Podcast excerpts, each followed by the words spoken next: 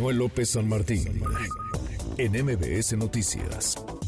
Y el Día del Amor y la Amistad pues se festeja de distintas formas. Y también hay riesgos porque ahora hay fraudes amorosos, extorsiones, robos asociados a través de apps, a través de redes sociales. Le agradezco estos minutos al doctor Salvador Guerrero Chiprés, presidente del Consejo Ciudadano para la Seguridad y Justicia en la Ciudad de México. Eh, Salvador, qué gusto escucharte. ¿Cómo estás? Buenas tardes. Buenas tardes a ti y a toda tu audiencia, qué gusto escucharte y que nos escuchen. Gracias por platicar con nosotros. Eh, ¿Han aumentado las, las extorsiones, los delitos, los fraudes, los robos asociados al, al amor a través de apps y de redes sociales, Salvador?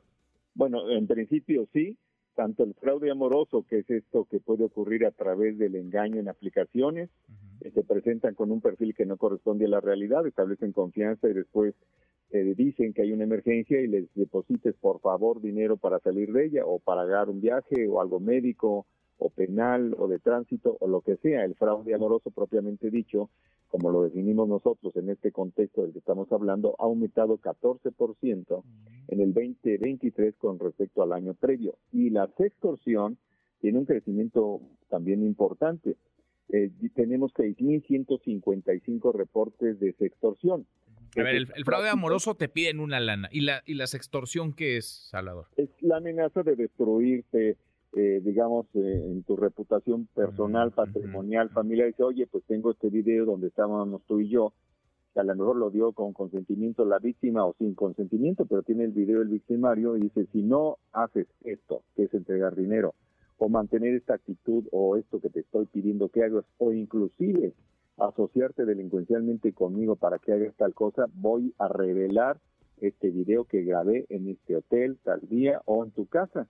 Entonces, esto es lo que llamamos extorsión, la amenaza de destruir tu reputación personal si es que no depositas parte de tu patrimonio o modificas tu actitud o comportamiento en la dirección que indica el victimario. Estos crecieron 24% el año pasado con respecto al año previo.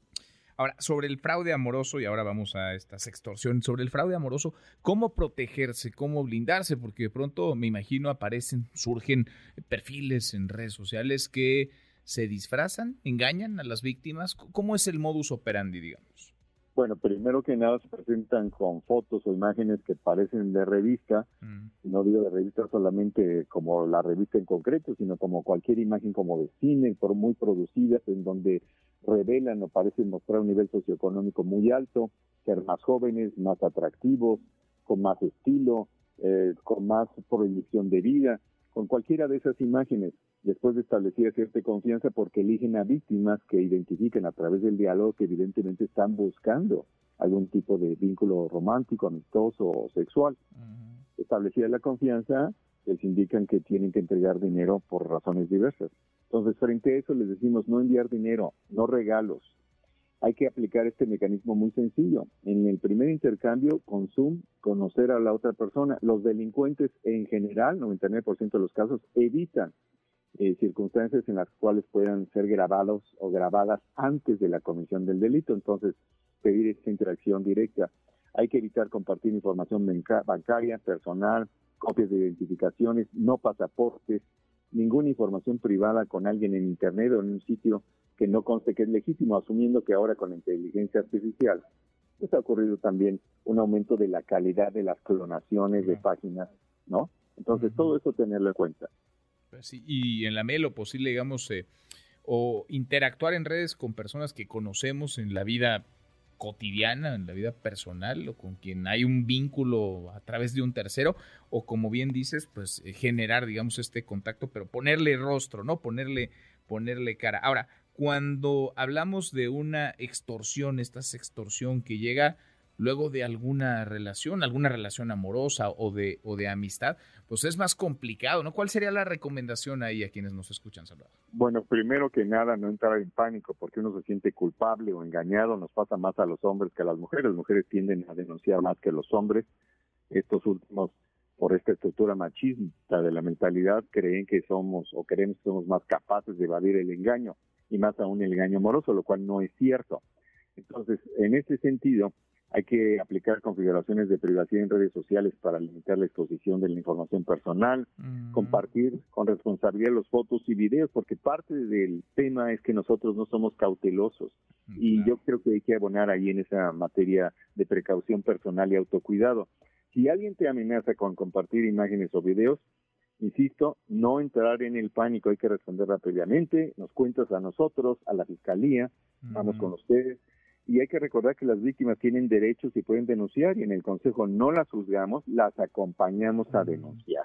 Y ese es el punto central.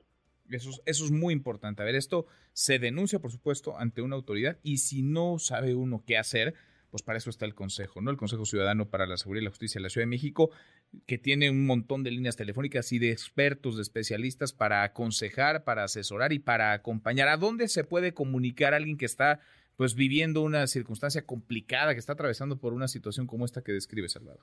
Bueno, la línea principal eh, que tiene atención gratuita para todo el país las 24 horas todos los días del año es 55 55 33 55 33. Recordarles a todos y todas que si se usa imagen de uno, ya lo decías tú, sin consentimiento, puede eventualmente un tercero decirnos, oye, ya vi tus imágenes, están padres tus videos en una página porno pornográfica que tiene su sede en Taiwán o en cualquier lugar en Bogotá y tú ni siquiera sabes que esas imágenes están circulando. Mm. Ahí tenemos una alianza también con una organización en Estados Unidos que es stopncii.org que permite subir imágenes y resguardarlas de un uso sin consentimiento a nivel internacional. Entonces sugerimos pues alertarnos, ¿verdad? Alfabetizarnos diariamente porque esto se mueve todos los días importantísimo tomar nota, tener el registro y sobre todo, pues eh, registrar lo que nos dices para evitar caer en este tipo de, fraudes, en este tipo de delitos, eh, protegerse, cuidarse y si hay alguien pasándose de listo, pues eh, denunciar e ir con ustedes, acompañarse, hacerse acompañar del Consejo Ciudadano para la Seguridad y Justicia de la Ciudad de México. Salvador, muchas gracias, gracias por platicar con nosotros. Al contrario, gracias a ti, Manuel. Gracias, muy, muy buenas tardes redes sociales para que siga en contacto: Twitter, Facebook y TikTok. M. López San Martín.